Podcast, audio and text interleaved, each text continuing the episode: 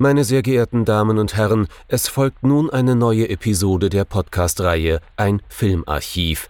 Knut Brockmann und Jochen Ecke unterhalten sich über ältere und interessante Filme für ihre Blu-ray-Sammlung. Wir wünschen gute Unterhaltung.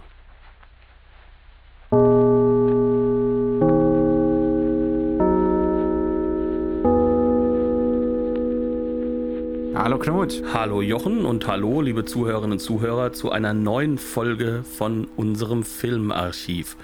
Wir befinden uns zumindest zu Zeiten der Aufnahme doch tief im Oktober, was bedeutet, dass wir uns noch einmal mit einem Horrorfilm beschäftigen und dieses Mal ist es wieder so ein wenig in die Richtung der Exploitation. Zu Deutsch, wir warnen wieder ein wenig vor. Es dürfte wahrscheinlich auch einige Zuhörer geben, denen dieser Film ein wenig an die Nieren geht der vielleicht auch für sie ein wenig problematisch wirken könnte. Denn auch sexuelle Gewalt spielt hier durchaus eine Rolle, was aber in der zeitlichen Thematik durchaus normal ist. Was haben wir uns denn angeschaut, Jochen? Es soll heute gehen um Hügel der blutigen, Moment, nicht Nasen, Augen. Hügel der blutigen Augen. The Hills of Eyes. Hervorragende Übersetzung von Wes Craven aus dem Jahr 1977. Da komme ich nämlich genau auch her. Juhu. The Hills Have Eyes aus dem Jahr 1977, der zweite größere Spielfilm nach Last House on the Left äh, von Wes Craven, der so richtig zum Hit wurde. Und zwar nicht in den großen Kinos der Stadt, sondern da, wo man nur hingeht, wenn man sich auch links und rechts einmal umschaut, nämlich in den Grindhouse-Kinos beziehungsweise im Bahnhofskino Deutschlands. Worum geht es denn in diesem Film? Die Familie Carter ist hier unterwegs nach Kalifornien ähm, Familie darf man hier gerne im erweiterten Sinne verstehen. Das heißt also, wir haben den Patriarchen, das ist der Big Bob und seine überaus religiöse Ehefrau. Und dann haben wir, wie viele Kinder sind es nochmal? Ich komme bei dem Film leicht durcheinander. Es sind drei Jungspunde. Äh, eines, eines der Kinder hat sich bereits fortgepflanzt. Das heißt, das ist, ist noch ein Baby mit dabei. Äh, ja, und natürlich der Ehemann noch dazu. Also zwei Ehepaare, äh, zwei ledige Kinder ein Wohnwagen und die Wüste. Man darf und sich das jetzt, Baby. Und das Baby, das Baby nicht zu vergessen. Das heißt also, wir sind hier unterwegs. Äh, zwangsläufig führt uns der Weg durch die Wüste, wenn es nach Westen rübergehen soll. Die Familie Carter hat sich aber einen eher ungewöhnlichen Weg gewählt. Man möchte nämlich eine Silbermine finden, weil, wie war das nochmal, das silberne Hochzeit, Jubiläum, die, ja. die Silberhochzeit äh, der Eltern ansteht. Äh, Ist ein durchaus kurioser Wunsch, aber bitteschön. Äh, Es kommt, wie es kommen muss. Man ahnt das bereits, insbesondere aus heutiger Perspektive, weil man diese Art von Szenario schon diverse Male gesehen hat. Man bleibt liegen, man wird vorher noch gewarnt, bitteschön nicht äh, da rauszufahren in die Wüste hinein, denn da will ja keiner hin und da wohnen nur Tiere in den Hügeln und noch dazu ist nebenan wohl äh, ein Übungsort des Militärs, wo auch gerne ab und an mal Atombomben gezündet werden. Also die besten Grundvoraussetzungen, um hier mit dem Auto permanent liegen zu bleiben, weil die Achse gebrochen ist. Und ja, es, es kommen dann auch entsprechend die Herrschaften aus den Hügeln. Es sind äh, nur im übertragenen Sinne Tiere, es sind Mutanten, das wird zumindest so angedeutet. Und man fängt an, sich gegenseitig zu dezimieren. Ja, also im Kern geht es darum, dass der mutantische äh, Familienclan gegen den bürgerlich äh, westlich sehr weißen mal, mal Familienclan antritt und äh, dieser Mutantenclan sich äh, unter anderem halt als Kannibalen zeigt. Das heißt, sie finden dieses Baby vor allem äußerst lecker Ja. und wollen es dementsprechend sich schnappen und Also die ganze, die ganze Familie sieht lecker aus, aber das Baby insbesondere. Das ist so ein bisschen die Idee. Ähm, du hast schon ein bisschen angedeutet, diese Familie könnte Waspier nicht sein. Ne? Also mehr White Anglo-Saxon Protestant geht nicht. Also alle definitiv weiß, äh, alle Nicht alle blond, aber äh, blondartig, ja. Ja, definitiv. Und auch mit der entsprechenden Weltsicht. Ne? Der ja. Vater war früher Polizist, hat es jetzt heute so ein bisschen mit dem Herzen, sollte, sollte sich nicht allzu sehr aufregen. Natürlich wird er sich aufregen. Äh, und er hat auch was gegen Minderheiten und Menschen mit anderen Haus Hautfarben. Das tut er zu Beginn ganz schnell kund. Und die Mutter ist äh, vage hysterisch und unglaublich repressiv und sehr, sehr, sehr, sehr religiös. Und die Kinder sind halt diese Babyboomer, ja, das sind ja nicht die Babyboomer, das sind schon die Kinder, der Baby, so ein bisschen, so ein bisschen dazwischen. Ne? Genau. Ähm, aber man ist extrem selbstbezogen. Ne? Ja. Ähm, man will vor allem äh, selber seinen Spaß haben. Selbst das Ehepaar mit dem kleinen Baby überlässt das Baby dann gerne mal äh, den Eltern, damit man sich ins Auto zurückziehen kann, um dort also eine Nummer und so weiter ne, äh, zu schieben. Ähm, ja, also mit anderen Worten, der Film tut alles, was er kann, damit wir diese Familie gleich von Anfang an hassen lernen. Eigentlich. Zumindest, wenn wir aus der Sicht von dem Drehbuchautor, Regisseur, Schnittmeister Wes Craven aus diesen Film gucken. Hm. Definitiv. Also, äh, es ist genau das, was man in den USA viel zu häufig findet. Äh, die ganze Geschichte der Familie, die da mal schnell in wenigen Dialogen angedeutet wird. Der Vater kommt schon so eher aus dem Arbeitermilieu, ist dort Polizist gewesen ähm, hart arbeitende Menschen und so weiter und so fort. Äh, Hardass, Hardass ist, glaube ich, äh, genau. also das ist zumindest das Selbstbild, das er hat. Das entspricht natürlich nicht der Realität. Aber, aber er wird noch von seiner Familie natürlich Big Bob genannt, mhm. nicht nur Bob. Ne? Also das passt schon wunderbar. Äh, die Tochter dagegen, die älteste, ist jetzt natürlich mit Kind Richtung New York, Richtung Stadt gezogen. Ne? Auch das ist so ein Element, das damit reinkommt. Das heißt also, hier wird somit alles abgedeckt. Der Sohnemann äh, unglaublich sportlich, äh, ist natürlich die ganze Zeit mit Ohio State Shirt unterwegs, ist ganz deutlich der sportliche Bub in der Schule, der beziehungsweise jetzt schon in der University halt, ne? Der, der unerträgliche Schöling auch, der Preppy Boy mit äh, mit der tollen Frisur und äh, dem Grübchen im Kinn. Ne? Genau, und das Töchterchen ist vor allem hübsch. Also sie ist vor allem hübsch und genervt von allem, was nicht mit Hübschsein zu tun hat. Also wir haben hier wirklich alle Triggerpunkte für ich kann das hier nicht mehr weiter aushalten, äh, wenn man sich das so ein bisschen äh, mit den jüngeren Leuten, die sich mit dem amerikanischen Bürgertum, die aus diesem kommen, die aus diesem repressiven Umfeld kommen und die irgendwie versucht haben, da rauszufinden, äh, wie wir uns das da vorstellen müssen. Und das ist äh, sozusagen die Prämisse des Films, dass eigentlich diejenigen, denen wir uns zuordnen sollten, Menschen gar nicht mal sympathisch sind, sondern äh, sie sind uns zutiefst unsympathisch. Und typenhaft, überzogen, Karikaturen, dann hilft es natürlich auch nicht, dass die meisten von den Schauspielern äh, mäßig begabt sind, sagen wir es mal so. Also sie haben jetzt auch nicht ein riesiges Talent oder ähm, äh, so, so irrsinnig viel Charme, als dass sie uns sofort auf ihre Seite ziehen würden. Das ist natürlich zum gewissen Grad, denke ich, angelegt von diesem Regisseur. Was mhm. den Hintergrund von Wes Craven angeht, Knut, ich glaube, du weißt eher Bescheid. Lass, lass uns erstmal zu Anfang ein bisschen über Wes Craven und,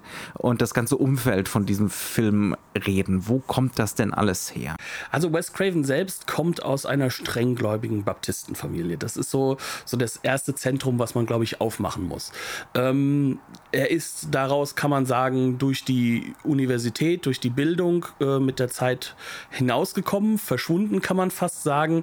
Ähm, wurde danach, halt an der Universität hat er dann Philosophie und äh, englische Sprache und sowas gelernt und ist dann auch wirklich auch später in eine Professur berufen worden. Da muss man keinen Doktor für haben in den USA. Das ja, heißt nur, man ist, ist Lehrer. Bisschen, ja. ne? ähm, also das hat nicht den gleichen Status wie hier in Deutschland. Professor kann auch einfach sein ein Lehrender. Ne? Genau, ähm, so, so wie es halt hier in Deutschland bei den FHs ist. Wenn man mhm. dann so eine fachliche Qualifikation hat als Lehrender, dann kann man auf Zeit ein Professor sein. Und ähm, genau das hat er auch eine Zeit lang gemacht. Äh, er selbst hat sich ganz klar von der Religion ablehnend gezeigt und ähm, hat dann angefangen, eine Zweitkarriere aufzumachen, die wohl erst einmal durch die Pornoindustrie geführt hat, durch den Pornofilm. Ähm, dort hat er nur unter Pseudonym gearbeitet. Man kann bis auf eine kleine Rolle, die er wohl bei Big Throat mit äh, Deep Throat eingenommen hat, kann man da wohl auch nicht mehr viel nach, nachvollziehen. Aber da hat er wohl halt auch schon so seine handwerklichen Talente sich angearbeitet und ist dann, ähm, sagt man mal so schön, in diesen Bereich Horror gegangen und wollte halt mit Last House on the Left durchaus mal einen ganz, ganz klaren Punkt setzen. Also Last House on the Left ist ja ein Rape and Revenge Movie, wie man so schön sagt. Das ist so eine Unterordnung des exploitativen Horrors, in dem es ganz deutlich darum geht, dass jemand, der erst komplett hilflos war, wo wir genau hingucken dürfen, müssen, wie auch immer, der sich danach dann aufs Übelste rächt. Ne? Ähm, durch halt eben vorher vergewaltigt, danach volle Rache dran üben. Und äh, das ist halt in den 70er Jahren und auch Ende der 60er Jahre eines dieser Subgenres. Und Wes Craven ist jetzt nun ein durchaus hochintelligenter Mann, der auch Hills Have Eyes gar nicht erst drehen wollte, weil er wollte sich nicht auf Horror festlegen, der aber merkt, dass er mit seinem durchaus cleveren Kopf äh, eine Menge rausholen kann aus diesem Exploitativen und auch genau versteht, warum dieses Genre in dieser Zeit so wichtig ist für die Menschen. Und das hängt ganz deutlich mit seiner Geschichte zusammen, dem Entkommen aus diesem repressiven Umfeld. Und dieses repressive Umfeld, an dem wird in diesem Film ganz brachial Rache geübt. Ja, und man arbeitet sich dran ab. Ne? Mhm. Das unterscheidet sich aber, und das, da, da sprichst du eigentlich schon was anderes, unterscheidet sich schon von unseren Hexen, die bis aufs Blut gequält werden von letzter Woche. Also äh, letzte Woche, da ging es teilweise schon darum, sich so ein bisschen sadistisch zu ergötzen. Dran geht es auch hier. Kann man nicht anders sagen. Also zum gewissen Grad darf man schon seinen soll man unangenehmen Spaß an dieser Dezimierung der amerikanischen Wasp-Familie haben. Man ähm, soll seine Rachegefühle auch so ein bisschen, ein bisschen ausleben können. können. Ja. Also in Insofern ist auch diese Hässlichkeit und das Schockierende hier wieder was Politisches. Ne? Sowohl was Autobiografisches oder was Biografisches, äh, wo Wes Craven natürlich hofft, dass das so eine Rückkopplung an die Biografien ganz vieler seiner Zuschauer in diesen Grindhouse-Kinos und in den Bahnhofskinos hat. Und er hatte recht damit? Völlig ohne Zweifel. Ähm, also, und andererseits natürlich auch auf so einer globalen Ebene. Ne? Also Widerstand leisten gegen dieses Konservative, gegen diese Schubladen, äh, gegen diese diesen Egoismus, den Rassismus, äh, die Verbohrtheit, die religiöse Verbohrtheit, die da, dafür sorgt, dass die Mutter völlig weltfremd ist, ja, also gar nicht wahrhaben möchte, was da um sie rum eigentlich passiert. Ähm, also das wird, das wird schon relativ deutlich und wir sollen da zum gewissen Grad auch Spaß dran haben. Aber das Ganze ist schon wesentlich intelligenter und cleverer gemacht. Das soll jetzt nichts, ne? Nix gegen die Hexen. Absolut. ähm, aber hier ist schon wesentlich mehr am Laufen, so wie der Film dramaturgisch aufgebaut ist, ähm, auch wie er fotografiert ist, beispielsweise. Wo steigen wir ein? ich würde mal sagen, beim Dramaturgischen ist es mhm. am simpelsten und dann, das, das weist auch ganz schnell dann halt auf die technische Ebene ja, hin. Ja. Also ich denke, was, was für uns besonders wichtig sein muss, wenn wir uns jetzt schon in der letzten Woche abarbeiten, ähm, die USA ist ganz deutlich nicht Deutschland. Ja. Das, das merkt man schon als allererstes. Mhm. Das heißt also, wir haben es hier mit einem komplett anderen ähm, Generationenkonflikt zu tun, kann man so sagen. Also wir haben hier ähm, zwar den reaktionären Ex-Polizisten, aber der war halt kein Nazi, ja. gegen den man ja. sich auflehnen mhm. muss. Ne? Und äh, das heißt also, man lehnt sich hier nicht gegen so eine klassische Generation auf, die ähm, wirklich äh, das Übelste gemacht hat und die politisch nie dafür Verantwortung übernommen hat, sondern man lehnt sich hier ganz deutlich gegen sein eigenes ähm, ja, Erwachsenwerden auf. Man lehnt, lehnt, sich auf gegen diese Stuffiness der 50er Jahre, ähm, gegen diese, dieses politische Kalkül des äh, reaktionär Rechten, kann man sagen, was sich ja über die Jahrzehnte hinweg durchgesetzt hatte und was jetzt in den 70er Jahren nach eben der äh, Hippie-Revolte, die jetzt ja auch schon längst ab, äh, schon wieder abgegangen ist, die schon wieder weg ist, was jetzt sozusagen sozusagen, ja. ja. was wir jetzt sind im Punk, so wir sind mitten im Punk, auch im, Genau. auch im filmischen Punk hier, das kann man nicht anders sagen. Mhm. Genau, das heißt also, wir befinden uns hier in einer Phase, in der jetzt halt gezeigt wird, naja, wir können uns da jetzt auch nicht politisch auf die eine Richtung irgendwie einstoßen. Wir können jetzt nicht nur sagen, okay, ähm, äh, alles Liebe jetzt, sondern wir lehnen uns jetzt auf gegen die Situation dieser Neurekonfigurierung, die stattfindet. Und die hat sehr stark natürlich auch mit einer Veränderung des Kapitalismus zu tun in dieser Phase. Also ähm, das, was wir jetzt heute unter Trump und Co. so hervorragend sehen können, die Flyover States, das ist hier schon längst im Kommen. Ja. Also um, Das ist alles schon da. ne? ja, um, um ein bisschen einen Kontext zu geben, wir befinden uns ja jetzt im Jahr 1977. Ähm, der erste Film von Wes Craven in diesem Bereich, also es war nicht sein allererster Spielfilm, ist ja The Last House on the Left von 1972. Das ist das gleiche Jahr, in dem Deliverance, beim Sterben ist jeder der Erste rauskam. Ein Film, der auch diese Thematik hat, was passiert, wenn der äh, Städter an sich, ne, wenn der ordentliche Städter äh, mit seiner ganzen Zivilisation in so ins Nicht-Zivilisatorische kommt. Und das ist in Amerika hier angelegt. Das ist Hillbilly. Das ist diese Welt, in der halt die Leute noch immer wie vor 100 Jahren gefühlt leben.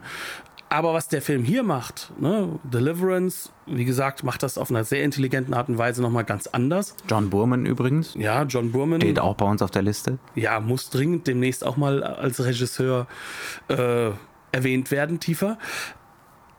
Was aber dieser Film hier jetzt schon anders macht, ist, er setzt sich mit der Thematik in einer Form auseinander, die politisch rück- rückgebunden ist. Nämlich mit etwas, was auch aus den 50er Jahren stammt.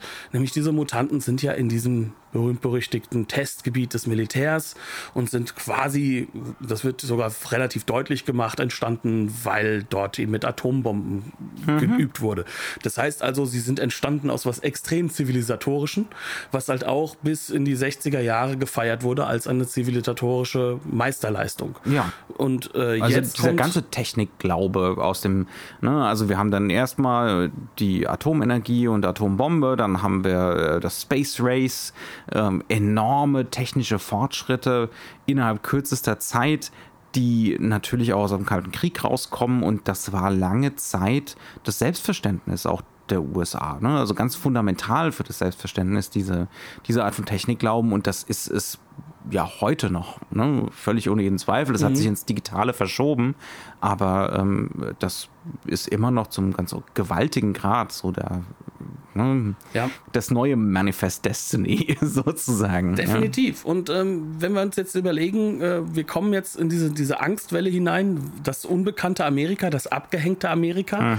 Ähm, und äh, wir haben gleichzeitig aber dieses unglaublich ähm, bürgerliche Amerika, aus dem versuchen Leute auszubrechen. Jetzt wird das halt sozusagen gegeneinander gepittet. Das ist nicht das erste Mal dabei. Ne? Toby Hooper hat schon einen anderen Kannibalenfilm quasi vorgesetzt mit äh, The Texas Chainsaw Massacre. Und hier kommen wir jetzt halt einfach in einen Punkt hinein, in dem wir sagen können, ähm, dieser Film macht das auf die bewussteste Art und Weise, dass er diese zwei Familienclans gegeneinander setzt. Also es ist die hier ja auch spiegelbildlich sind. Ne? Also das Genau. könnte eindeutiger kaum sein, ja, dass die so angelegt sind. ne? Es sind einfach zwei Familien und beide haben einen Patriarchen und äh, beide werden so gelenkt von den Patriarchen und äh, es gibt auf beiden Seiten diese sexuellen Impulse beispielsweise. Es gibt auf beiden Seiten Formen von Repression, durchaus auch bei den Kannibalen ne? ähm, und so weiter und so fort. Also die sind definitiv und ne, da, da sind wir schon wieder bei, warum dieser Film durchaus clever ist und mit Sicherheit auch cleverer als unsere Hexen letzte Woche. Ähm, das ist schon so angelegt, ne? dass wir hier so zwei Parteien haben, die sich ähnlicher sind, als man auf den ersten Blick so denken möchte. Ja, und ähm, ein sehr, sehr zentrales Element da drin ist auch dasjenige, wie werden sie religiös zugeordnet. Und da haben wir natürlich bei der einen kannibalistischen äh, Partei so immer wieder einen Verweis auf die Ureinwohner Amerikas, dieses indianische Element. Ich habe mich am Anfang tatsächlich gefragt, so gibt's hier noch eine dritte Partei? Ja, als man das erste Mal das Lager von unseren Mutanten da sieht, äh, dann sieht, da sieht das aus, als wären das tatsächlich Native Americans, die da, die da so, ne, äh, die da so kampieren. Und da dachte ich mir, okay, dann gibt's vielleicht die auch noch. Ne? Das ist ja interessant. Ich, es war schon lange lange her, dass ich den Film gesehen habe. Ist bestimmt zehn Jahre her oder länger. Mhm. Ähm, und ich habe mich einfach nicht mehr dran erinnert. Und ich dachte mir auch, ja, das ist ja mal überraschend. Ähm, nee, aber das ist, die waren ganz bewusst so in die Nähe davon gerückt. Genau. Ne? Und auf der anderen Seite werden die äh, Wasps ganz klar in diese protestantisch-kirchliche Ecke hineingedrückt. Sie werden auch sehr stark in dieses äh, Element des, des amerikanischen Westerns hineingerückt. Also wir mhm. haben hier sehr, sehr viel ja, klar, Elemente des Westerns. Ne? Das ist ein Wagenzug ja. durch äh, zufälligerweise die, genau, zufälligerweise durch die gleichen Gegenden, in denen auch Bud Böttiger quasi mhm. fast alle seine Western gedreht hat. Ich dachte mir es auch, ne? Das sieht hundertprozentig aus wie die, wie die Böttiger-Hintergründe. Ja. Mhm. Also in den äh, schönen Extras, die äh, in meiner britischen Disc drin sind, mhm. äh, gibt es auch einen schönen äh, Essay, dem ich nicht hundertprozentig zustimme, was ich bei einem Essay nie tue, ähm, aus Grundsatz, äh, in dem quasi auch eine Nähe aufgebaut wird zu The Tall Tea, welcher ja einer von den mhm. Böttiger Western mhm. ist, die in dieser Böttiger Box drin sind, die wir vor kurzem Sicher hatten. nicht falsch. Also nee. sie teilen zum Beispiel auch dieses Furztrockene ja. in der Inszenierung, dieses Schnörkellose. Ne? Ja. Dieses, äh, ja, und äh, sie teilen halt auch dieses, ähm, was ist Zivilisation als, als Gedanken. Ne? Mhm. Und äh, hier ist es halt wirklich so, wir kriegen es wirklich mit dem christlichsten aller christlichen Modelle zu tun. Ja? Mhm. Also wir haben hier die größere Familie, die sich natürlich nur äh, im Richtigen weiterbringt. Äh, das heißt also, natürlich sind die, äh, ist die eine Tochter verheiratet und der Sohnemann mhm. kommt mit. Was äh, natürlich sind sie äh, repressiv ohne Ende. sie sind definitiv ähm, sexuell sehr zurückhaltend. Das bricht gerade erst in der jüngeren Generation ein bisschen raus. Wird dann aber vom Film gleich als leicht egoistisch dargestellt. Ne? Das, ja. das Baby wird abgegeben, damit man mal schnell, aber haben wir ja schon erwähnt. Genau. Mhm. Und wir haben dann halt einfach auch wirklich diese Todesrituale. Also wir haben auf der einen Seite natürlich dieses Baby, das im Zentrum des Ganzen steht. Das mhm. heißt also, das Baby steht ja für etwas. Das steht ja für eine neue, noch immer nicht äh, vorgefertigte Generation. Mhm. Da ist noch nicht gesellschaftlich irgendwas festgelegt. Die einen genau. wollen es was, was kommt denn hierbei raus? Genau. Ja, ja. Mhm. Die einen wollen es futtern, die anderen wollen es äh, auf andere Weise töten, nämlich indem sie es in die Gesellschaft einbinden. Und äh, ähm, ich weiß, das ist jetzt sehr weit interpretiert, aber. Ähm, ist, glaube ich, nicht vollends falsch. Nee, ist es auch nicht. Aber es ist natürlich auch das zentrale exploitative Element. Ne? Genau. Also, äh, es gibt natürlich nichts Schlimmeres als ein Kleinkind oder Baby, das, äh, ne, das bedroht ist. Äh, es gibt immer wieder die Großaufnahmen von dem Kind und so weiter und so fort. Also mhm. das ist natürlich ein ganz zentrales Ding hier. Ne? Das mhm. Schock, der, der Schocker. Ja, äh, ja. Und ähm, dann kommt es halt auch los. Also die ganze Mordorgie beginnt ja quasi erst einmal mit einem Vatermord. Ne? Mhm. Also das heißt also der, der, der, der Vater. Der Big äh, Bob muss weg, der Patriarch muss weg. Na, das ist der, der zweite. Das ist der zweite Ach, Vater. Ja, stimmt ja. Wir haben am hm, Anfang ja, erstmal. Ah, mh. Knut ist cleverer als ich, aber das, das wissen wir ja Nein, bereits. Ich, äh, ich gucke nur häufiger solche uncleveren Filme und weniger diese französischen intelligenten Sachen, die du guckst. Äh, also ähm, auf jeden Fall, wir haben noch eine Figur, der, der warnt am Anfang. Das ist der Vater von dem Patriarchen der Kannibalen. Mhm. Äh, heißt Fred, ist einer der besten Schauspieler im ganzen Film. Yep. Äh, und derjenige ist halt auch der äh, ist äh, so eine Art Gatekeeper zur Zivilisation hin mhm. für diese Familie und wird dann von seinem eigenen Sohn, dem Erstmutanten, ne, äh, quasi äh, umgebracht. Und er hat ihn aber auch verstoßen. Ne? Das ist das klassische Gothic-Motiv. Ne? Genau, ja. The Return of the Repressed. Also das, was man weggedrängt hat, das kommt zwangsläufig wieder. Was er da Ende der 20er Jahre getan hat, ne? ihn rauszuschmeißen, ähm, das, äh, das muss er jetzt eben in dieser Form bereuen. Das ist, das ist der Klassiker. Ne? Mhm. Ähm, das heißt, es geht auch, ja, äh, die ganze Sache reicht zurück bis in die 20er. Da kann man natürlich auch anfangen mit Amerikanern Amerikan amerikanischer Geschichte zu assoziieren. Sagt er mhm. nicht sogar 1929 irgendwie? Boah, das, das, das, klingt alles stark nach Great Depression und, mhm. und Börsencrash und, und solche Geschichten. Ne? Also solche, ähm, solche Momente enormer Krise, aber auch von Unschuldsverlust. Ähm, ja. ja. Und der Sohn hat halt gerne mal den, äh, den Hühnern den Kopf abgebissen. Klingt so ein bisschen welche Band war das nochmal? Alice Cooper war das doch, oder? Oh ja. Mit den, nein, nein, das ist Black Sabbath. Nein, das Black Sabbath, ja, ja. Da klingt, gehen wir nach England. Ja, aber das war später, ne? ähm, ja. Bürger, ja. Also, aber auf jeden Fall ne, so der Bürgerschreckfaktor mhm. und deswegen hat er ihn rausgeschmissen. Ähm, Ja, jetzt habe ich mich ein bisschen verrannt, aber ist, ist voll okay. Ja. Aber das, das sind so klassische Gothic-Elemente. Genau, Da und auch mit drin. Ähm, das ist aber trotzdem natürlich neben dem gotischen äh, Gothic natürlich christlich rückgebunden, Ja. Vatermord, ne? Das Ja. Mhm. ist mit der Schlimmste. Ähm, Da gab es ja mal so ein paar Gebote und sowas. Ne?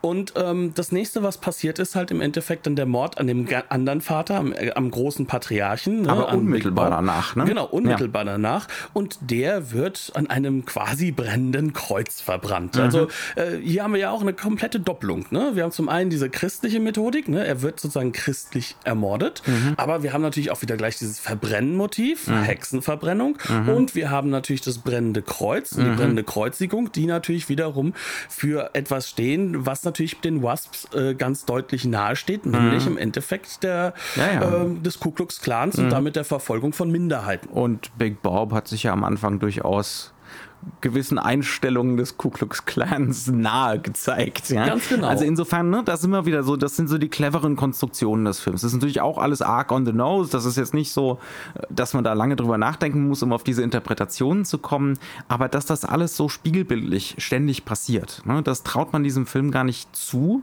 auf den ersten Blick, weil er eben so punkig fotografiert ist, weil er so rotzig daherkommt, als wäre er eben so dahin improvisiert, ähm, einfach so hingeworfen. Was damit aber auch zusammenhängt, deswegen muss er ja auch so in your face sein, weil es bedeutet auch, dass der Film unglaublich Tempo aufnimmt. Und ähm, all das ist natürlich etwas, was wir jetzt dann doch noch ein bisschen näher besprechen müssten, denke ich. Ne? Und dieses punkig rotzige, womit hängt das zusammen? Also äh, das Simpelste ist erstmal, äh, der Film ist quasi ohne Geld gedreht. Äh, was bedeutet, ähm, wer sich heute über die Blu-rays aufregt, ähm, sei es nun diejenige, die ich hatte von Arrow Film oder die wohl noch einmal mit neuem Color Grading versehene neue von äh, Turbine. Turbi- Turbine, Turbine. Turbine, ja, stimmt. Deutsches Deutsche- Label, oder? Glaube ja, ich. Deutsch, auf jeden Fall aus dem deutschsprachigen Raum. Genau, Turbine. Ähm, wenn wir die beiden halt äh, mal nehmen, beide, also wir haben jetzt die Arrow gesehen, weil Turbine erscheint erst diese Tage. Oder ist jetzt erschienen. Genau, letzten Freitag. Müsste Äh, demnächst irgendwie bei mir eintrudeln. Genau. Ähm, da ist es dann halt wirklich so, dass wir sagen können, es wird grieselig. Der Film ist in 16 mm gedreht. Ja. Das, ist, das ist etwas, dem kann man gar nicht hundertprozentig entgehen. Noch 16 dazu Millimeter spielt ganz viel nachts. Ja, ähm, und ohne viele Lichtquellen. Genau, ohne viele Lichtquellen, da ist wenig draufgesetzt. Ich nehme auch mal an, dass das jetzt nicht die allerbesten Linsen auf dem Planeten waren. Das heißt also, so mega lichtstark sind die nicht. Das sieht man diversen Einstellungen auch an. Hat Gerade nicht so viele Linsen gehabt, das merkst du ja auch. Ne? da Also wurde bei der Belichtung gepusht. Da wurden nochmal zwei, drei Stops in der Belichtung rausgeholt und dann wird es halt nochmal extra grisselig. Das ist das Material. Film hat eine Materialität. Das lässt sich nicht vermeiden und das ist auch wunder wunderschön. Und also das ist vor allem für das Publikum in dieser Zeit sichtbar und einordnbar. Mhm. Das heißt also, diese Materialität ähm, ist den Leuten dadurch bekannt, fast jeder hat mit Super 8 schon mal gefilmt. Das ist ja noch mal heftiger Mhm. Ja, dann. ja. Ähm, hat das auch schon gesehen. Und ähm, dieses unmittelbare 16, mit 16 mm Material gearbeitete, das hat einen Effekt auf das Publikum. Das hat einen dokumentarischen Effekt. Das hat So einen als- Effekt des Unmittelbaren. genau, so als würde man es heute mit der Handykamera halt. Genau, also das ist so, Ja. so die erste Strategie Richtung Blair Witch Project, kann man auch schon sagen. Ne?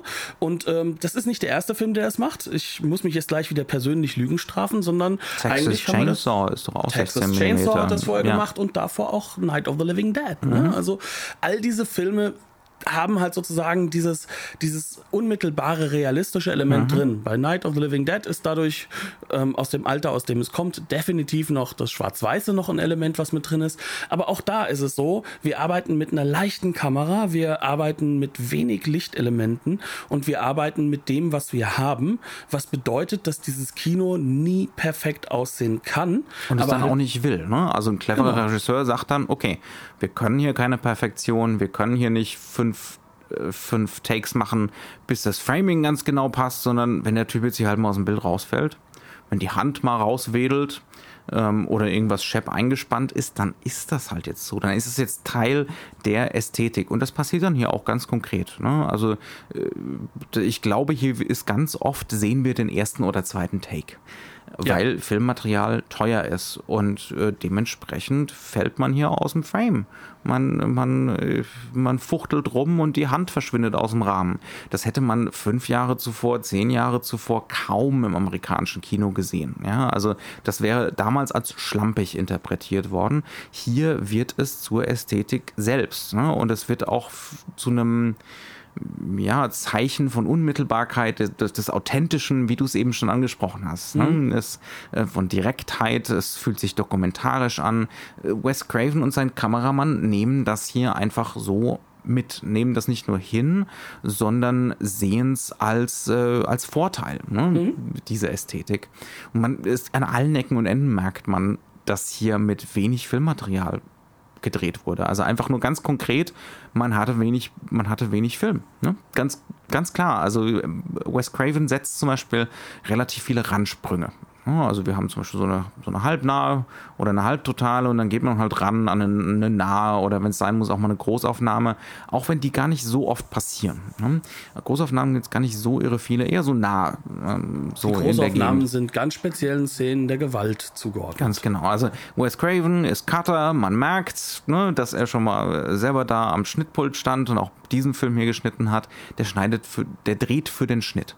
Ähm, er will rhythmisieren können, er will möglichst was weglassen können, möglichst elliptisch arbeiten können. Deswegen ballert er viele Einstellungen. Die sind dann nicht schön, die sind gerne mal sogar hässlich, ja, also gerade im Sinne des klassischen Hollywood hässlich, ähm, aber das ist gewollt. Ne?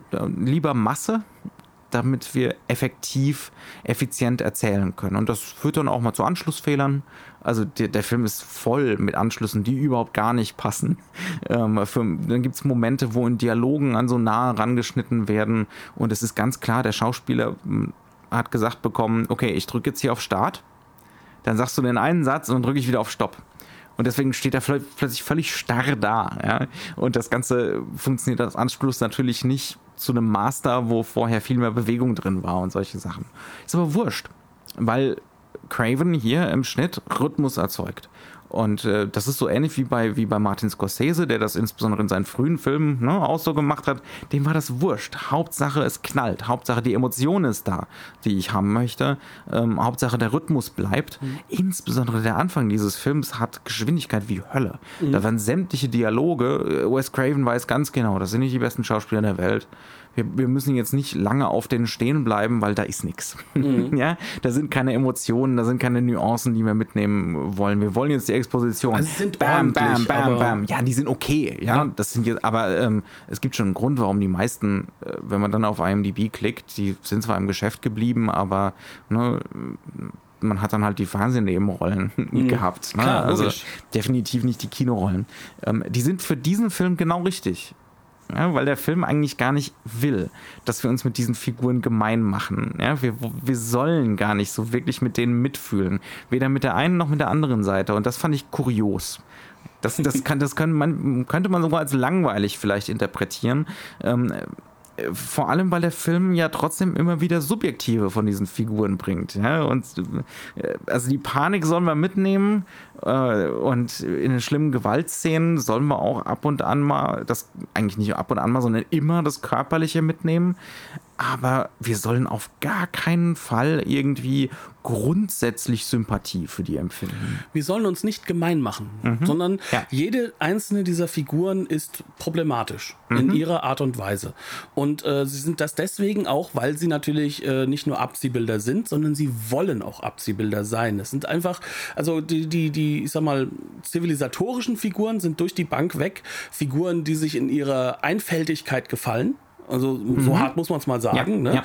Und ähm, auf der anderen Seite die Ausgestoßenen, die leben das halt einfach auch wirklich dann aus. Die leben dann halt wirklich auch alles Animalische aus und sind dementsprechend auch ekelerregend und sind auch etwas, vor dem wir uns eigentlich äh, nicht gerade, äh, ja, wo wir uns vor verstecken wollen und mhm. was wir nicht mit uns gemein machen wollen. Es gibt minimale, es gibt minimale Zügel. Ne? Also vergewaltigt werden darf erst, wenn der ältere Bruder sagt, jetzt darfst du.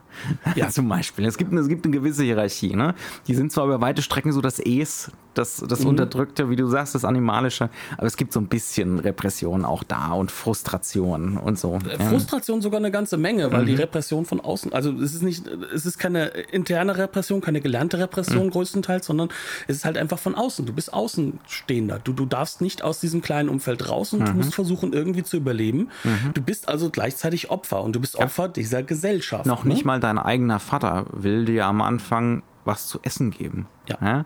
Also so hammerhart fängt das Ganze ja auch an. Ne? Also nicht mal dein eigener Vater hat noch was, ähm, hat noch was für dich übrig. Ne? Genau. Ähm, ja. und, und all das können wir uns jetzt ja erlauben, weil wir, wie gesagt, also äh, nicht nur gesellschaftlich durch die Hippie-Phase durch sind, sondern wir sind ja durch dieses New Hollywood durchgegangen. Das mhm. heißt also, wir haben ein Publikum, das im New Hollywood, also in sozusagen dieser Neurekonfigurierung vom Mainstream, gelernt haben, mit, mit Aspekten umzugehen und auch mit einer Form von Distanz des Zuschauers zu der Figur mhm. äh, umzugehen, die ja. man aus Europa übernommen hat. Die heute wieder weggerissen wird äh, aus teilweise dämlichen didaktischen Gründen. Ne? Ja. Also diese Idee, dass es irgendwelche Figuren geben muss, die moralisch einwandfrei sind, die sozusagen uns lehren, wie wir unser Leben zu leben haben und wie wir mit anderen umgehen müssen. Ähm, das ist in bestimmten in bestimmten Kontexten bestimmt eine prima Sache. Mhm. Das aber frühe Bürgertum möchte seine Ideen zurück. Aber es, ja, ganz genau. Wir sind wieder mhm. in so einem so was seltsamen bei so einem seltsamen Gedanken, dass Kultur immer moralisch sein muss. und äh, nee, äh, Kultur kann, ist gerade dann oft sehr interessant, wenn sie es nicht ist. Genau. Ja. Und das ist halt eben hier ganz ins Radikale gedreht. Also, mhm. äh, du hast so schön gesagt, Punk. Ne? Also, mhm. wir haben jetzt das New Hollywood-Element, uns wurden jetzt viele Elemente mitgegeben. Es gab auch eine, äh, sag ich mal, Heiligsprechung von denjenigen, die vorher im Hollywood schon die Misfits waren, die also sozusagen eigentlich die Ausgestoßenen waren. Und Sam Fuller ist plötzlich äh, Teil des, äh, des Kanons, kann man sagen, für die jüngere Generation an Regisseuren. Und dann haben wir halt jetzt diese Gruppe von Regisseuren, und du hast ja schön eben auch Scorsese erwähnt, die halt zudem noch andere Lehrmeister hatten. Also sie hatten nicht nur diese New Hollywood-Phase, sondern es gab ja auch davor dieses Underground-Kino. Und äh, wenn wir uns allein dann überlegen, was Roger Corman, äh, was mhm. der für einen Einfluss auf genau diese Generation hatte, ja. wie viele von den Leuten er genau zu diesem Stilmittel erzogen hat, äh, mit wenig Mitteln, mit wenig Geld, extrem viel Material zu produzieren, populär ohne sein zu, zu wollen, genau, populär sein zu wollen, erfolgreich sein zu wollen, aber trotzdem kann und darf man politisch sein. Also mhm. das ist was, was man bei Roger Corman leicht unterschätzt. Mhm. Der gute Mann war links. Der hat zwar seine Angestellten durchaus ausgebeutet, ja, und ihn extrem wenig bezahlt, ähm, aber er hatte Haltung und seine Filme hatten Haltung. Das, was er pro produziert hat, da gibt es überhaupt keine Frage. Ähm, absolut, das setzt sich hier definitiv fort. Auch wenn, gibt es bei Wes Craven einen Corman Link, außer dass er wahrscheinlich die Filme gesehen hat. Nee, das ist der, der hat da die Filme geguckt. Aber ja. ich meine halt eben diese Art und Weise, Filme zu machen, ja. ist durchaus in den USA zu diesem Zeitpunkt in einem Underground schon bekannt gewesen. Ja. Und er zieht das halt jetzt schon noch ein bisschen weiter in die Höhe, weil er mhm. die Möglichkeiten seit äh, New Hollywood halt dazu hat. Sowas und, wie, äh, sowas wie Night of the Living Dead wird hier direkt zitiert. Genau. Eins zu eins. Da kommt der Hillbilly durchs Fenster gebrochen, das eigentlich verrammelt ist und zerrt den Vater raus ins Dunkel, ne, ins Es, in die Dunkelheit des äh, Unbewussten. Genau. Hinein, und ne? äh, ja, und auch diese, diese Psychologisierung, diese Angst vor, vor, vor unserem eigenen Spiegelbild. Mhm. Das, auch Die, das ist ja Night of the Living Dead. Das ist übrigens auch Corman. Ja, diese ne? drinnen draußen Kontraste, mhm. ne, dass, dass der Unterschied zwischen drinnen draußen ich und die anderen aufgehoben wird. Ja, dass einem immer klarer wird, das Dunkle draußen ist das Dunkle in mir. Mhm. Ja, ähm, ne, also einfach Amerika wird in diesen Filmen mit seiner eigenen Dunkelheit konfrontiert und mit mit dem eigenen Unbewussten konfrontiert. Eben zu Hause, eben in den Flyover States, eben in der Wüste, wo die Atomtests stattgefunden haben. Ja? Ähm, das ist jetzt nicht mehr hier, äh, was weiß ich, I Walked with a Zombie in den mhm. 30ern, wo wir noch im guten alten Gothic-Style auf die Südseeinsel gehen und da passieren schlimme Sachen. Zu Hause nie. Nö, also zu Hause ist alles okay. Also, also woanders, da, ne? sondern ne, wir sind jetzt definitiv zu Hause angelangt und da wird's hässlich und da soll's hässlich werden. Sigmund Freud klatscht an der Nebenlinie und hält kurz sein Buch über das Unheimliche, mhm. sein Essay ja. nach vorne ja. und sagt, das habe ich schon bei E.T.H. Hoffmann gesehen. Mhm. Ja, also ja. es ist im Kern, äh, wie gesagt, es ist dieses Unheimliche, dieses, äh, dass wir jetzt das eigentlich entdecken, was in uns ist, was, was eigentlich Teil von uns ist, was wir auch wissen, was da ist. Ne? Mhm. Dass das jetzt plötzlich nach oben gerührt wird, aus der Repression heraus. Das ist halt eben genau das, in dem es in diesem Film geht. Also das merkt man an vielen Ecken und Enden, auch im Technischen. Mhm. Ähm, die Kamera zum Beispiel innerhalb des, des Wohnwagens, also da, wo im Endeffekt das, das Persönliche, das Private ist, das wirkt am Anfang wie eine Sitcom. Das ist platt ausgeleuchtet, quasi platt ausgeleuchtet. Aber auch hier ist es dann so, dass diese Ausleuchtung teilweise natürlich notwendigerweise irgendwo ist, aber es ist halt auch ganz klar ein Gegenmodell zu dem Raum draußen. Ne? Und zu der Dunkelheit draußen. Zu der Dunkelheit, ne? vor allem, ja. wenn es dann, wenn's dann nachts wird.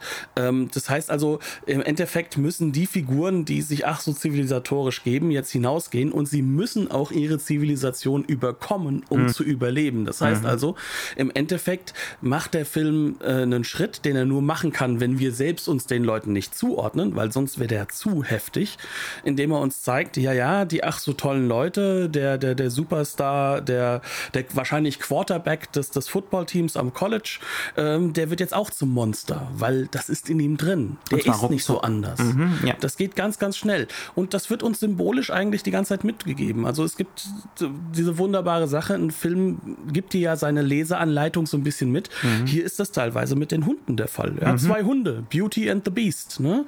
Und The Beast ist der Hund, der überlebt. Und es ist der, der zurückschlägt. Und äh, er ist Bezeichnenderweise ist also, also reiner Zufall, dass ausgerechnet The Beast überlebt hier. Ne? Genau, und er ist natürlich auch ein, ein, ein in die Zivilisation äh, geschicktes Wesen, ne? als, mhm. als Hund. Er ja. ist natürlich auch, äh, sag ich mal, zivilisatorisch äh, domestiziert, domestiziert, im, domestiziert im genau. wahrsten Sinne des Wortes. Ganz im wahrsten ja. Sinne des Wortes. Und ähm, das macht dieser Film auf eine ganz clevere Art und Weise.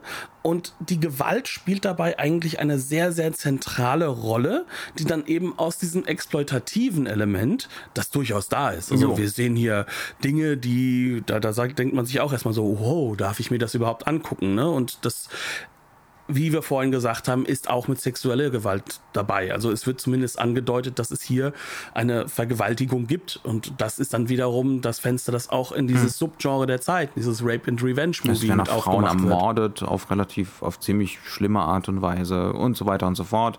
Ja. Aber diese Gewalt hat halt trotzdem eine Doppelungsrolle. Mhm. Und das ist eigentlich auch so eine Sache, wo man drüber reden kann. Und das kann man wiederum wunderbar in der Kameraarbeit und mhm. vor allem am Schnitt sehen, oder? Ja. Ähm, lass nur, nur ganz kurz nochmal, also da sind wir eigentlich auch beim Schnitt, mhm. ganz kurz auf diese Hundegeschichte zurückzukommen. Ähm, es ist dann zum Beispiel so, nachdem es diesen ersten großen Angriff von den Hillbillies gab und äh, die ersten sind tot, äh, der Patriarch ist tot, äh, die eine junge Frau ist tot, ähm, die Mutter ist angeschossen, ja, dann kriegen wir tatsächlich mal, die ganze Zeit über ist das so Montagekino, ne? Es ist so eine und dann und dann und dann Ästhetik, wie ich schon gesagt habe, ganz viele Einstellungen, ganz schnell hintereinander, ähm, praktisch keine Mise en scène. Und dann gibt es plötzlich Mise en scène, dann kriegen wir so einen Moment, wo wir mit der einen Figur, wer ist es denn, äh, der junge Mann mit dem Schnurrbart. Sagt schon so einiges, dass ich mich nicht an die Namen erinnere. Also ich bin generell sehr schlecht mit Namen, aber in diesem Film bin ich ganz besonders schlecht mit Namen. Ähm, der, der, du meinst Doug? Der ist, der Doug ist, ist, ist furchtbar traumatisiert von diesem Angriff und er ist in diesem Wohnwagen und er sieht sich um und ihm ihm wird zusammen mit uns überhaupt klar, was hier passiert ist. Also, dass das Baby weg ist, äh, dass, die, dass die junge Frau tot ist, dass die Mutter wahrscheinlich sterben wird. Ja? Und in dem Moment sollen wir tatsächlich emotional bei ihm sein.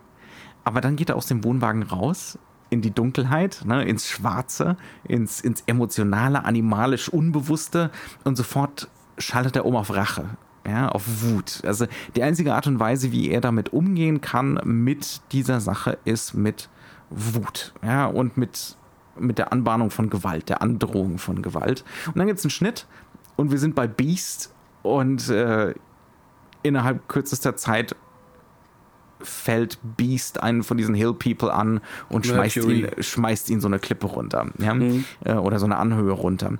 Ähm, und das ist bewusst so gegeneinander gesetzt. Das sind assoziative Schnitte, ne? mhm. assoziative Szenenfolgen, ähm, wo relativ klar ist, ähm, auch auf so einer, auch auf so einer symbolischen oder metaphorischen Ebene, ähm, das Animalische ist bei diesen Städtern ganz genauso da wie bei den Hill People. Und dazu braucht es auch keine Atombombe oder sonst irgendwas. Ne?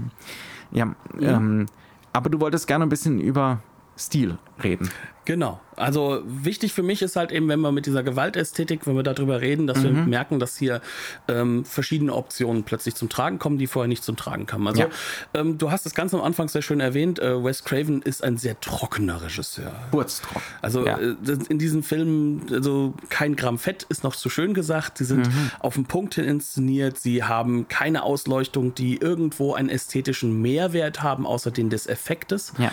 Und äh, es gibt in diesen Filmen nichts, was auch nur ansatzweise darauf hindeutet, dass es hier darum geht, uns eine ästhetische Schönheit zu bieten, mhm. sondern es geht immer darum, einen Effekt zu erzielen. Noch nicht Klarheit, mal in der Landschaft ne? schwelgt er. Ne? Nein, also selbst, wo Bud Bet selbst Bud Bettiker kann nicht widerstehen und haut ab und an mal so eine super Totale von dieser Landschaft da rein. Aber bei Wes Craven, nö kein, keine einzige Totale, die irgendwie ne, auf die Schönheit der Weite des Landes abzielen würde. Mhm. Null. Ja, ja, was halt dann auch natürlich damit zusammenhängt, dass er sich äh, als Regisseur schon an den Optionen jetzt bedient, die durch das New Hollywood nach Amerika jetzt Einzug gefunden haben. Mhm. Der moderne Actionfilm ist ja jetzt schon auch 77 quasi da. Mhm. Das heißt, wir haben die langen Brennweiten, wir haben also sozusagen dieses Kurosawa-eske, was sozusagen mhm. ein Bild zusammenzieht, platter macht, was, ist, äh, was dafür sorgt, dass die Action uns aber auch sehr viel näher näher kommt, weil mehr Bewegung dann ins Bild mhm. hineinkommt. Mehr Körperlichkeit. Sehr viel mehr Körperlichkeit. Es geht halt so wirklich um dieses effekthafte Element. Und ähm, sonst ist das Ganze so trocken wie die Wüste, in der das Ganze spielt. Mhm. Aber sobald die Gewalt reinkommt, haben wir natürlich auch ästhetische Wechsel drin. Denn dann plötzlich erlaubt sich der Film ganz minimale Zeitlupenhaftigkeit, ähm, die uns mhm, auf den ganz Prozess, konkrete Zeitlupen, genau, die uns auf diesen Prozess der Gewalthand hinweisen sollen. Dieses ähm, erst schlägt er der Person äh, wirklich die Hände äh, mit mit dem das durch, ist, damit das er dann ist der Big Bob, ne? Genau, Wir reden vom Big Bob, genau. also wenn der wenn der Patriarch da gekreuzigt und genau, um, umgebracht das wird. wirklich gezeigt. Es wird auf den Punkt gezeigt. Er, ihm, ihm, wird erst äh, der Mund zugehalten, wahrscheinlich mit einem getränkten Stück Papier. Sprich, also das, das, das ist der Punkt, wo das Feuer beginnt. Ne? Mhm. Äh, direkt im Mund, im Körper. Er wird äh, wirklich angenagelt an die, äh, an, an dieses Kreuz, was eigentlich kein komplettes Kreuz ist, muss man dazu sagen. Ähm, und diese Prozesshaftigkeit wird immer unterstrichen durch Langsamkeit, durch Jump Cuts, die nochmal zurückgehen in der mhm. Zeit, ähm, die äh, uns auch klar machen, was hier körperlich passiert. Das heißt also, es wird kein realistischer Schnitt mehr gebracht. Mhm. Also sonst ist Craven nämlich im Schnitt immer extrem an Raffungen interessiert. Ne? Alles, was unnötig ist, raus, raus, raus. Und jetzt plötzlich wird das Ganze so in die Länge gezogen. Ja? Genau. Und ähm, das ist nicht nur zu der Gewalt der Fall. Also während der Gewaltszenen, wo dann halt auch die Nahaufnahmen kommen übrigens, ne? also die ganz extremen Detailaufnahmen, äh, sondern das Ganze findet halt auch statt nach der Gewalt. Denn dann kommt dieses Mise-en-Scène-Element plötzlich hinein. Das kommt nicht zu den Erzählmomenten, sondern in den Reaktionsmomenten auf die Gewalt. Das heißt also, hm. diesem Regisseur geht es um etwas. Ihm geht es darum, nicht nur die Gewalt als Prozess, als Körperlichkeit in sich darzustellen ja. und damit halt natürlich auch darauf hinzuweisen, wie krass das Ganze körperlich ist. Ne? Und woran man natürlich auch potenziell Vergnügen empfinden könnte. Ne? Potenziell, ist, da ist das auch, Exploitative. Ja. Und auch das Exploitation-Publikum möchte das. Mhm. Es ist eine, wieder, wie wir das letzte Mal auch gesagt haben, auch äh, in Amerika im Grindhouse, ist es eine, sag ich mal, bürgerlich äh, innerhalb des Bürgerlichen erlaubte Grenzüberschreitung. Ne? Also die ist hier definitiv auch da. Mhm. Ne? Und äh, wer kann das besser als dieser urbürgerliche Regisseur? Ne? Mhm. Ähm, und das, was das dann aber wiederum ein bisschen abhebt, ist, dass er danach in diesen Mise-en-Scène-Momenten den Effekt, den das Ganze auf die Persönlichkeiten, auf die Figuren hat. Und zwar übrigens auf beiden Seiten. Das mhm. macht er nicht nur bei den zivilisatorischen Seiten, ja, sondern das, die, richtig, ja. mhm. äh, das, das macht er auch auf der anderen Seite. Auch, auch das Trauer. wird gespiegelt, ja. Mhm. Trauer findet halt auch bei den animalischen Seiten statt. Ähm, und er sorgt dafür, dass wir diesen Effekt, was das hat, dieser Gewaltausbruch, dass wir den genauso heftig wahrnehmen. Ähm, wenn nicht sogar noch heftiger. Mhm. Das heißt also, in dieser Form ist der Film dann durchaus fast schon didaktisch. Mhm. Ähm, ohne dass er aber politisch sagt, okay, hier ist ja ganz was Schlimmes, wenn du dir Gewaltfilme anguckst. Ganz im Gegenteil. Er weiß ganz genau, dass sein Publikum hier ein Outlet braucht aus, aus dieser Stuffiness dieser Gesellschaft. Und es ist dieses Rachemoment an der Gesellschaft, was für ihn auch sehr, sehr wichtig ist. Und was wir hier ein paar Jahrhunderte können. vorher schon mal mit der Revenge Tragedy im elisabethanischen England. Ne? Es ist nichts ja. unbedingt hundertprozentig Neues, ja. definitiv. Aber er benutzt das Ganze halt eben ganz radikal. Ne? Und mhm. er verweist natürlich auch auf literarische Elemente. Es gibt äh, bei der englischen Blu-ray einen fantastischen Audiokommentar von einem Hochschulprofessor, wo man wirklich die Papiere rascheln hört. Man hat wirklich das Gefühl, der Mann das sind hält die besten eine Vorlesung. Audiokommentare. Er, er, hält uns jetzt eine Vorlesung. Wir, wissen, wir merken sogar, dass da Schnitte sind. Ähm, und er liest uns währenddessen quasi die komplette ähm, Geschichte, äh, die da im Hintergrund gelaufen sein soll, durch. Und zwar geht das Ganze auf eine Legende, nämlich die von äh, Sonny Bean zurück, äh, der einen Clan von Kannibalen in, äh, äh ich glaube, in Schottland äh, mhm. hab, gehabt haben soll. Also, und es wird auch stundenlang darauf hingewiesen, dass der wahrscheinlich nicht existiert hat. Also, es ist, wie gesagt, es ist quasi der Literaturprofessor hält eine Vorlesung und wir sehen dazu Gewaltbilder. Ähm, ich will da gar nicht so viel tiefer drauf eingehen. Es ist ein sehr spannender Hintergrund, vor allem weil er ihn auch mit äh, Last, ähm, Last of the Left schon, also mit äh, Texas Chainsaw Massacre sehr stark verbindet. Mhm. Aber diese Grenzübertretung, die dort ja so radikal ist, nicht zu sanktionieren in der Hinsicht, dass das die einzig Bösen sind. Also mhm. es, ohne zu viel zu verraten, es findet ganz am Ende eine Rekonfigurierung von Familienbild statt, mhm. in der plötzlich beide Clans zusammengewachsen sind. Ja. Mehr will ich da nicht zu sagen. Ähm, kann man hier an der Stelle halt einfach wirklich festlegen, dem Film ist es sehr, sehr wichtig, die Effekte auf die gesellschaftliche Psychologie und auf die persönliche Psychologie durch Gewalt halt hinzuweisen. Mhm. Und, da, und da sind wir eigentlich an einem Punkt, wo das eigentlich schon gar nicht mehr so sehr Exploitation ist. Ne? Eigentlich fast gar nicht. Also da waren wir uns eigentlich von Anfang an auch einig im mhm. Vorgespräch. Das ist eigentlich kein Exploitation-Film. Wird gerne mal da irgendwie zugeordnet, aber das ist zu differenziert. Er spielt Und, damit. Ja, ja, mhm, er spielt ja. mit dem, dass er Exploitation sei. Mhm. Also so kann man das eigentlich am besten, glaube ich, zusammenfassen, weil er holt das Publikum in der Exploitation ab, mhm. aber es bietet, er bietet ihm einen Mehrwert und einen Spiegel. Und das mhm. macht er halt eben viel, viel intelligenter, als man es durch die bewusst sehr reduzierte Ästhetik sich vorstellen mhm. würde, kann man so sagen. Ja. ja. Und das, obwohl er halt einfach wirklich definitiv mit vielen Dingen zu kämpfen hatte, die dafür sorgen, dass der Film nicht hundertprozentig das ist, was er sich am Anfang vorgestellt hat. Aber mhm. es war Teil der Planung, dass das nie klappen wird. Ja. Und das ist halt eben auch das, was intelligentes Regiearbeiten ausmacht. Ja, also es ist auch, äh, glaube ich, dann, wie man mit den Gegebenheiten vor Ort umgeht. Ne? Also ich denke da zum Beispiel gerade an diese hell-dunkle Kontraste. Äh, er baut dann immer wieder Bilder mit Menschen, die im Dunkeln verschwinden. Ja? Er, er, er fängt immer wieder Kontraste von drinnen, draußen ein. Das sind mit Sicherheit Sachen, die sind im Moment oft entstanden, mhm. da, da vor Ort. Also da ist sehr viel Raum für Improvisation. Ich glaube aber, es ist gleichzeitig ein Film mit einer Shotlist. Oh ja. Das ist, das ist kein, kein Storyboard-Kino, null. Das würde ja wieder Ästhetik voraussetzen. Ne? Also die Idee, ähm, dass man hier was visuell ästhetisch Schönes bauen möchte. Daran hat Wes Craven, um es nochmal zu sagen, null Interesse. Und das ist auch die Abkehr ja. vom New Hollywood übrigens. Sondern er will nur erzählen. Also er will immer von Punkt A nach Punkt B zu Punkt C kommen. Ne? Eben das, was er erzählen will. Und das macht er wirklich hyper effizient. Ja, also das ist, in dem Sinne ist es ein Lehrstück, ne? wenn man so ein ähm, vollkommen uneitles Kino äh, bevorzugt oder machen möchte. Der Film ist auch dafür fast schon so eine Gebrauchsanleitung. Mhm. Ja. Und was er halt eben, wie du es so schön gesagt hast, auch beweist ist, selbst für die ach so kleinen Produktionen äh, brauchst du eigentlich eine Riesenvorbereitung. Und auch das und unterscheidet ihn extrem gegenüber letzter Woche, mhm. äh, weil letzte Woche, man hat ja nicht mal mehr die Zeit gehabt, äh, dafür zu sorgen, dass das Ganze nach Mittelalter aussieht.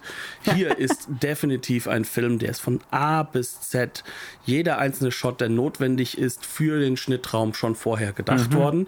Aber wie der zustande kommt, wie genau, was genau vor Ort ist, das weiß der Regisseur, kann er nicht wissen. Mhm. Das und, weiß er erst in dem Moment, wo er da im Wüstenstaub steht. Ja. Genau, und äh, das muss er trotzdem möglichst effektiv dann zurande bringen. Und so ist es halt, wenn man mit veralteten 16 mm Kameras und wenigen Spotlights arbeitet. Ich weiß gar nicht, wie alt die damals waren. Das ist schwer, ja. Aber ja. Ja, also das ist halt so das, was die Legende ist. Ne? Mhm. Junge Leute gehen mit alter Kamera in die Wüste mhm. und kommen mit irgendeinem Film wieder Alles raus. Mhm. Ne? Also das ist ja also der Klassiker. Aber ja. ob das stimmt oder nicht, kann ich jetzt auch nicht sagen. Ähm, weniger, weniger junge Leute gehen mit Mikrofonen in ein Zimmer und kommen mit einem Podcast wieder. Ganz genau, das ist sozusagen unsere Methodik. Ähm, ja. Aber auch dies. Sind wir schon mit einem Podcast wiedergekommen? Ich denke, wir sind soweit. Also, wir sind so an einem Punkt. Ich, ich habe hier bei diesem Film eine riesige Liste an Dingen, die wir mhm. noch nicht besprochen haben. Ich wollte auch nicht, also vor der Zeit hier beenden, um Gottes Willen. Nein, nein, aber. Was liegt dir noch am Herzen, Knut? Nee, ich glaube, das ist wirklich so der Punkt, an dem man sagen kann, wir haben aber eine runde Nummer und wir mhm. lassen den, ja, euch allen auch immer gerne noch viel Raum, dass ihr auch mal eure Meinung entwickelt und nicht nur erschlagen werdet von unserer und unserer Sichtweise. Ähm, gerne, wenn ihr das anders seht, also wenn ihr zum Beispiel auch diesen Film als reine Exploitation ohne politischen Background seht, ähm, meldet euch bei uns. Ne? Mhm. Also gerade bei solchen Filmen, denke ich, ist, ist die Diskussion viel Raum da, weil die ja. Ambivalenz da ist. Ja. Weil der Film das auch anlegt. Ich denke, es ist aber gerade, also ich finde gerade heute den Kontrast eben mit den Hexen aus der letzten Woche sehr produktiv, weil man jetzt nochmal viel, viel deutlicher sehen kann, äh, wo da der Unterschied ist. Ne? Wie präzise hier gearbeitet wird und wie locker in, mhm. der, in der Vorwoche. Ne? Ja. Gut. Wir haben die üblichen Kanäle. Wir sind mittlerweile auf Spotify, wir sind auf iTunes, wir sind noch nicht auf, äh, wie heißt Google Podcasts. Darum sollten wir uns vielleicht mal kümmern. Ähm, Gibt es das jetzt doch in Deutschland? Das, ja, ach, äh, keine Ahnung. Ja. Ähm, ich, ich spreche wieder aus meiner völligen aus meinem völligen Dilettantismus heraus und aus meiner Unwissenheit. Ähm, meldet euch auf den üblichen Kanälen, bewertet uns, äh, sagt uns Bescheid, wie euch das gefallen hat. Ähm, ob jetzt äh, positive oder negative Kritik. Wir sind wie immer für alles offen und unterhalten uns ungemein gerne mit euch. ähm, auch an dieser Stelle muss das sein. Vielen Dank für die wunderbare Horror-Oktober-Aktion. Ich kann das nicht aussprechen, deswegen lasse ich es lieber gleich. Hashtag mit Horror und Oktober. Hashtag mit Horror und Oktober. Wunderbare Sache. Sind wir wie immer gerne damit mit dabei. Ähm, und ansonsten geht es genau mit diesem Horror-Hashtag Oktober auch nächste Woche weiter. Ähm, lasst euch überraschen. Buh. Und damit tschüss. Bis zum nächsten Mal.